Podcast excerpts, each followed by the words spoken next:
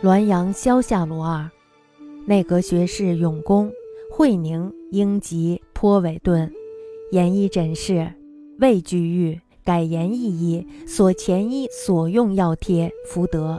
公以为小婢误至他处，则是搜索，云不得，且吃辱。方一枕气息，恍惚有人跪灯下。内阁学士永宁公被疾病困扰，很是憔悴萎靡，请了医生诊治，但是呢状况没有立刻改善，又请了一位医生。那么这位医生呢要看前一位医生开的药方，但是呢没有找到。这时候呢，永公他就认为是小丫鬟放错了地方，叫他仔细的找一找，而且呢还威胁他说，如果找不到就要鞭打。永公呢靠在了枕头上休息，恍恍惚惚的看到了一个人跪在了灯下，说：“公勿赤壁，此药贴小人所藏。小人记公为聂司时，平凡得生之求也。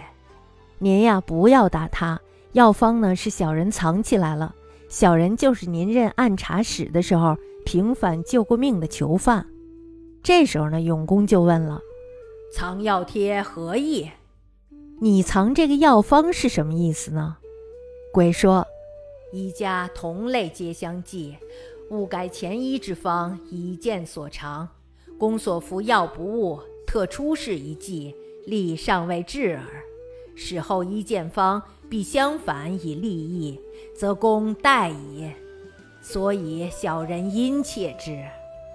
医家呢都是同行相度，他一定要改前一个医生的药方，显示自己的高明。您服的这个药呢是没有错的，只是因为刚服一剂，药力啊还没有发挥出来。若是让后面请的这个医生看见了药方，他一定会用相反的药的，以标新立异。那您呀就危险了，所以呢，小人暗暗地偷了这个药方。永公此时呢是昏昏沉沉，也没有想到对方是鬼。过了一会儿呢，才猛然的醒悟过来，惊出了一身冷汗。于是呢，他说前一个医生的药方呢已经丢失了，记不起来了，所以呢，请后一个医生另开药方，看这个医生所开的药与前面的一样。于是呢，连服了几剂，病很快就好了。永公在镇守乌鲁木齐时，亲自给我讲了这个事儿，说：“此鬼可谓安息世情矣。”这个鬼真可以说熟悉人情世故呀。